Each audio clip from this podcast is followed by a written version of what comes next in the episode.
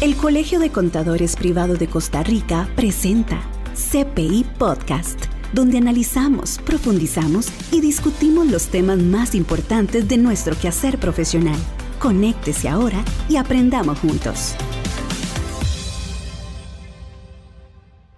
Bienvenidos a CPI Podcast. En este momento estamos con el tercer episodio eh, donde hemos venido hablando sobre el impuesto de la renta y estoy muy feliz de compartir con ustedes porque este es un espacio del Colegio de Contadores Privados de Costa Rica para conectar y crear comunidad con nuestros profesionales. Muchas gracias por siempre estar atento a las capacitaciones, estar atento a CPI Podcast y de esta forma aprender con nosotros. Gracias por permitirme a usted que va en el autobús, que está en su casa de habitación o que está en la oficina o que está manejando, por permitirme entrar a la intimidad de sus oídos. Le prometo que vamos a aprender muchísimo y vamos a empezar desde ya, no sin antes agradecerle a nuestros patrocinadores Cyberfuel, EasyTax y Tecapro por el soporte que nos da para que esto sea una realidad y podamos estar conectados nosotros aquí a través del Colegio de Contadores Privados de Costa Rica. Habíamos hablado en los dos primeros episodios sobre una línea horizontal. Esa línea horizontal nos ha ayudado a imaginarnos los, eh, que el impuesto de la renta está dividido, por decirlo así, de alguna forma en dos, en ingresos pasivos en la parte de arriba del horizonte y en ingresos activos en la parte de abajo de ese horizonte que estamos viendo en este momento. Vamos a hablar primero de los ingresos activos, en donde en el episodio pasado ya habíamos hablado sobre los rangos, sobre las tasas que tienen que ver con el manejo de estas, eh, de estas actividades lucrativas, por así decirlo, en donde la administración eh, tributaria pues tiene todo lo que es eh, o lo que espera de nosotros. Vamos a hablar en estos momentos de la actividad lucrativa que tiene que, que genera utilidades y que tiene que ver con entidades físicas o jurídicas. Ya en el episodio pasado hablamos de las tasas que se tienen que manejar. En estos momentos vamos a hablar de los formularios. Y yo quisiera pedirle a usted, estimada contadora, estimado contador, que en el manejo de lo que son utilidades para personas físicas o jurídicas, además de tener el cuestionario que les hablé en el episodio pasado, que deberíamos de tener, que es un cuestionario que nos ayuda a evitar que se nos quede algo por fuera, que además utilice la herramienta que pronto va a estar eh, también junto con las demás herramientas en la página del timbre, una herramienta que se llama conciliación fiscal o conciliación tributaria. Esta conciliación tributaria o fiscal es muy importante que usted la haga cuando vaya a gestionar o elaborar el formulario D101. El formulario D101 es por excelencia el formulario del impuesto sobre la renta para actividades que generan ingresos activos, para actividades que tienen utilidades. Y este, este formulario de 101, que por el momento es un formulario eh, que no ha sido amplificado, pero que se espera, esperamos, va a ser amplificado y que por eso eh, a través del colegio nos hemos ido preparando y alistando, porque en el futuro este formulario no es como ahorita que dice que trae pocas casillas, sino que en el futuro eh, va a dividir, por ejemplo, la primera casilla que dice efectivo, cuentas por cobrar y todo eso.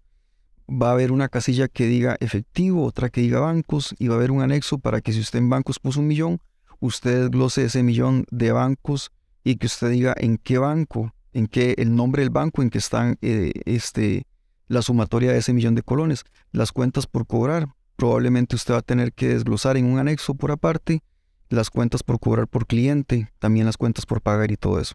Pero bueno, por el momento lo importante es entender que para esto existe el formulario de 101 y que tenemos que hacer una conciliación fiscal. Esa conciliación fiscal que usted pronto va a tener acceso, lo que hace es que usted genera directamente desde cualquier sistema de contabilidad que usted esté utilizando, pues el estado de resultados, directamente de cualquier sistema allí usted va a tener una utilidad o pérdida contable. ¿Por qué le vamos a llamar contable? Porque usted la generó directamente de su sistema de contabilidad. Pero resulta que usted a eso le vamos a llamar que está en crudo. Usted no lo ha tocado, salió directamente así como está. Pero entonces, de acuerdo a la normativa tributaria, imaginemos que a la izquierda tenemos lo que es eh, este reporte contable. Y a la derecha tenemos la normativa tributaria. Lo que vamos a hacer es comparar los dos para llegar a un resultado que ya no sería un resultado contable, sino ya sería un resultado tributario y, es el que vamos a utilizar. Por eso se le llama conciliación fiscal. Entonces, directamente del sistema contable, usted va a tener una utilidad. A esa utilidad usted le va a restar los ingresos que no son grabables. Esos ingresos que no son grabables, que por ejemplo usted eh, sabe que pagó, dividendos y esos dividendos, este, perdón, recibió dividendos, no pagó, recibió dividendos y esos dividendos no son grabables porque ya les hicieron una retención u otros ingresos que usted considere que no son grabables. También usted le va a sumar los gastos no deducibles, porque resulta que adentro de esa utilidad hay gastos que no son deducibles. Por ejemplo, el impuesto sobre la renta, el impuesto a personas jurídicas, gasto por atención de inversiones en el exterior, gastos personales de socios, gastos en el exterior, inversiones de lujo, cesantías no aplicadas, estimación incobrable no aplicada, multas y recargos, remuneraciones sin someter a la caja del Seguro Social, intereses que sobrepasan el 30% de las guaida, remesas al exterior sin retención, beneficios ampliados sin retención, ajustes por diferencias en activos fijos, gastos por depreciación de activo por derecho de uso, donaciones que superen un 10% de impuesto de renta. Todo eso son, eh, por así decirlo, cuentas contables o erogaciones que si están en su contabilidad, no importa verlos en la contabilidad, pero a través de la conciliación fiscal los vamos a restar de la utilidad contable para generar una utilidad fiscal. También vamos a restar eh, beneficios fiscales. Por ejemplo, si usted tiene un colaborador y ese colaborador es especial, tiene una discapacidad y usted le paga un salario, la ley le permite deducir una vez más ese salario o el aguinaldo o también cualquier remodelación que usted haya hecho para que esa persona pueda laborar adecuadamente los gastos que tuvo, los puede deducir doblemente, o sea, una vez más. Entonces usted puede restar beneficios fiscales como lo son salarios con personas con discapacidad, remodelación para personas con discapacidad. ¿Y cómo sabe usted si una persona tiene una discapacidad? Bueno, esa persona tiene que presentar una certificación de este el, el CONARE diciendo que esa persona tiene una discapacidad. También tiene que restarle créditos por gastos preoperativos también tiene que restarle la determinación por la pérdida diferida si ya tenía una pérdida diferida que está arrastrando. También tiene que eh, restar beneficios PYME y otros beneficios.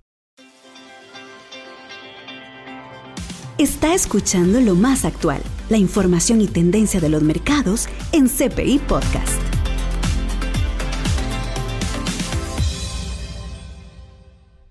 Entonces, en resumen, usted a la utilidad contable le resta los ingresos no grabables, le suma, le suma los gastos deducibles que hablamos ahora y le resta los beneficios fiscales.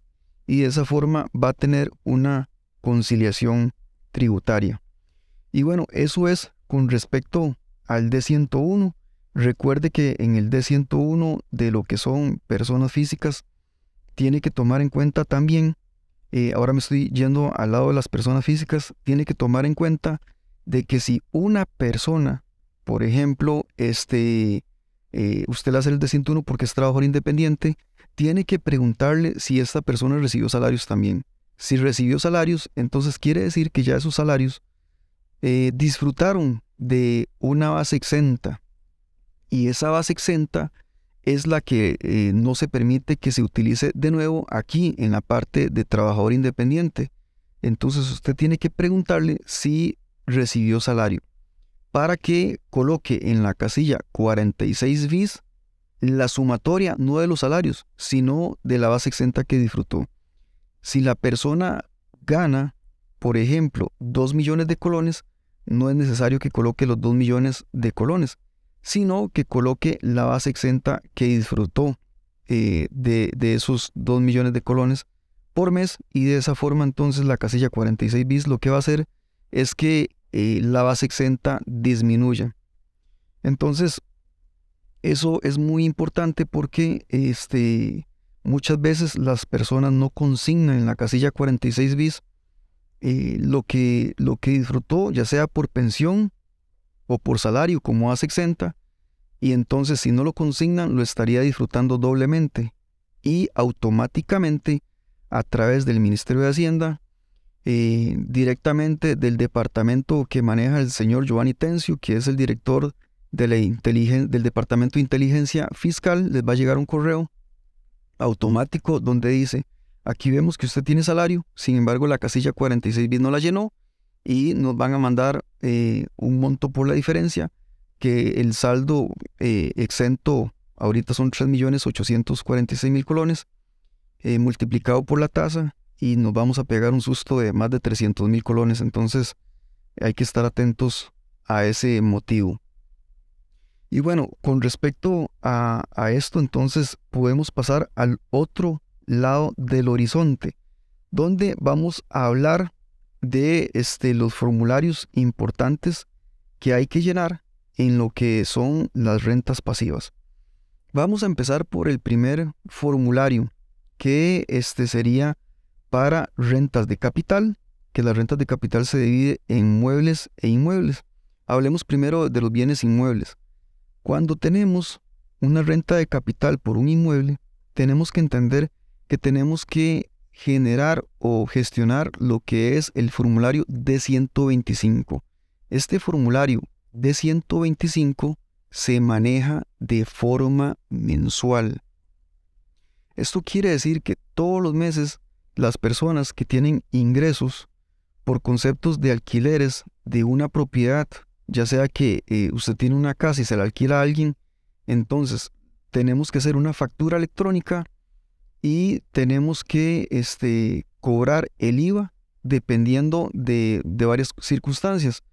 Se cobra el IVA si la casa que se está alquilando es mayor a un 1.5 salario base, es decir, a más de 693 mil colones. Si es así, tenemos que cobrar el IVA. Si no, entonces sería exento. Pero bueno, esto es con, respecto al manejo del IVA.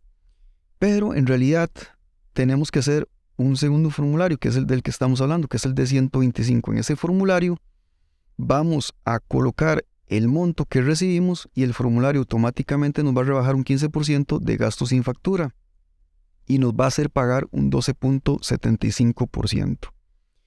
El manejo de, de este formulario es mensual y si usted este, sigue haciéndolo a través de un D101, pues espere el próximo episodio para que este, hablemos de normativa que tiene que ver con el adecuado manejo de si estoy en utilidades, que es abajo del horizonte que estábamos hablando, o si estoy en una renta pasiva. Eh, no queremos que la administración tributaria le mande correos y que luego tenga que pagar intereses, multas y recargos por no aplicar bien la normativa. Pero bueno, entonces tenemos que entender que tenemos que llenar el D125 todos los meses, a menos de que podamos pasarnos a utilidades, que eso lo vamos a ver en el próximo episodio. Y este, este formulario solo permite una deducción de un 15%. Luego, si usted tiene lo que son eh, ingresos por eh, rentas de capital de bienes muebles, entonces tiene que utilizar un formulario de 149. Típicamente tenemos a los prestamistas. Hay personas que prestan dinero o que algunos dicen alquilan dinero, que es la sesión de fondos a terceros, y recibe intereses. Entonces las personas que reciben intereses porque prestan dinero, estos intereses tienen que facturarse con una factura electrónica. Los intereses son exentos de impuesto al valor agregado. Sin embargo, sí son grabados con lo que es impuesto de renta a través del formulario de 149. Está escuchando lo más actual, la información y tendencia de los mercados en CPI Podcast. Entonces, con un formulario de 149, si usted recibe 100 mil colones de intereses, le va a trasladar al gobierno 15 mil colones de cada 100 mil colones que usted reciba. ¿Por qué? Porque la tasa es un 15%. Entonces, este, no hay deducción, no se permite ninguna deducción. Y entonces, esto quiere decir que usted eh, irremediablemente tiene que pasarle al gobierno por esos intereses un 15%. Pero esto lo puse como ejemplo porque en realidad el de 149 se estaría utilizando para todos aquellos ingresos pasivos, llamémosle así por alquileres que usted reciba de cosas que este, se muevan. Por ejemplo, si usted está alquilando una motocicleta y usted recibe ingreso por eso, o está alquilando un vehículo y recibe ingresos por eso, entonces todos los meses con un formulario de 149 tiene que trasladarle al gobierno el 15%. Esto lo menciono porque normalmente, eh, ojo, aquí no estoy hablando de si es legal o es ilegal, pero sí sabemos que en muchas empresas muchos empleados eh, antes hacían una factura y decían por alquiler de motocicleta o por el alquiler del carro. Entonces, en ese caso, le tocaría pagar este impuesto. Lo único es que yo les digo a ellos, en realidad, ustedes están alquilando el vehículo o están alquilando la motocicleta, porque para que haya un alquiler tiene que haber una enajenación. Eso quiere decir que yo, si yo le alquilo una motocicleta a alguien, es porque yo le dejo el vehículo a expensas del uso que quiera darle a esa persona, a la hora que sea, le doy las llaves, este, la puede usar cuando desee, incluso queda el vehículo adentro de las instalaciones de la persona. Pero esto muchas veces no es así, sino que más bien eh, el empleado lo que hace es hacerle mandados a la empresa o transporte a la empresa. Entonces eso no es un alquiler, eso es un servicio este, personal, por así decirlo, o de mensajería o de transporte, para eso hay un código aparte. Y entonces, si se factura de esa forma, entonces ya no tendría que hacer una declaración mensual con un D149, sino que entonces ya se pasa debajo del horizonte a rentas este, de lo que le llamamos activas. ¿Por qué? Porque esta persona tiene eh, el orden de los factores de producción. Tiene el esfuerzo y tiene la motocicleta, que es un bien, y entonces de esa forma entonces este, ya no tendría que ser el de 149 mensual. Y luego tenemos que habíamos dicho que cuando, que cuando usted se, se despoja este bien por alguna razón, o incluso usted tiene, le voy a poner un ejemplo, digamos que eh, usted tiene a su abuelita, su abuelita eh, nunca ha generado ninguna actividad lucrativa, nunca ha estado inscrita en tributación, pero ella tiene un bien, ella tiene un terreno, hace tiempos lo tiene, y lo tiene en, en una zona rural de Costa Rica, y ella lo va a vender. Entonces, antes, las ganancias o rentas de capital no estaban grabadas, pero ahora sí. Entonces, si ella va a vender este bien, ella va a tener un incremento patrimonial. Entonces, ella tiene que usar un formulario que se llama D162 para que pague el impuesto. Pero ¿cómo? Si mi abuelita nunca... Sí, pero ahora sí. Entonces, eh, pero ni siquiera está inscrita en tributación. No se preocupe, no necesita este, inscribirse. Nada más con la cédula puede ingresar a la TV, generar un usuario. Cuando ingrese, ella, este, como no tiene ninguna actividad lucrativa inscrita, sí se le habilita totalmente el formulario D162 para que calcule el impuesto. ¿Qué está sucediendo? Que las personas que venden un bien inmueble eh, automáticamente hacen un control cruzado con el registro de la propiedad y, por ejemplo, el Departamento de Inteligencia Fiscal puede pedirle que le haga un listado de quienes sean, este, quienes han vendido una propiedad y lo compara si llenaron el de 162 y por eso los han estado llamando. Pero bueno, entonces esta persona que habíamos dicho que es la abuelita tiene que entrar con la cédula, se va a encontrar el formulario de 162 y ella, eh, el contador tiene que preguntarle, ¿usted adquirió este bien antes del 2019? Si la respuesta es sí, entonces puede acceder a pagar un 2.25%, que es una tasa, tasa bastante favorable. Y esta tasa este, es un 2.25 de la venta total. O si no, podría optar por pagar un 15% sobre el resultado o sobre la utilidad de lo que fue el ingreso por la venta menos lo que le costó el bien. A partir del 2019, todos los bienes que se compren después de esa fecha, irremediablemente les toca pagar un 15% sobre el resultado de los ingresos menos lo que le costó el bien. Y para eso tenemos un formulario que se llama el formulario D162. Si usted lo que está vendiendo es un vehículo automotor como un bote, una motocicleta o, un vehículo, pues igualmente valdría la pena llenar el formulario porque puede ser que en el futuro cuando venda un bien de estos, eh, si tenga una ganancia y entonces este, eh, si en este momento tuvo una pérdida, la puede arrastrar. Y en esta forma estamos terminando el tercer capítulo que ojalá les haya gustado. Es bastante, eh, por decirlo así, complicado hablar sobre impuestos de una forma auditiva, pero tratar de imaginarnos las cosas pues nos ayuda. Eh, estamos en CPI Podcast, nos estamos despidiendo de ustedes. CPI Podcast es una mesa de discusión, análisis y profundidad con los temas más destacados que influyen en nuestro quehacer profesional. Y lo que tratamos es de generar un espacio en el Colegio de Contadores Privados de Costa Rica para conectar y crear comunidad con nuestros profesionales. Le agradecemos a nuestros patrocinadores Cyberfuel, EasyTax y Tecapro y le recordamos que para que usted pueda acceder a esto, puede hacerlo a través de las diferentes plataformas como lo son eh, Spotify, Google Podcast, Apple Podcast. Los espero en el próximo CPI Podcast el próximo viernes donde estaremos hablando y finiquitando de normativa importante. Muchísimas gracias. Hasta aquí CPI Podcast, la propuesta del Colegio de Contadores Privado de Costa Rica que expande conocimientos. Una mesa de discusión, análisis y profundidad con los temas más destacados que influyen en nuestro quehacer profesional. CPI Podcast una herramienta alternativa de nuestra comunicación.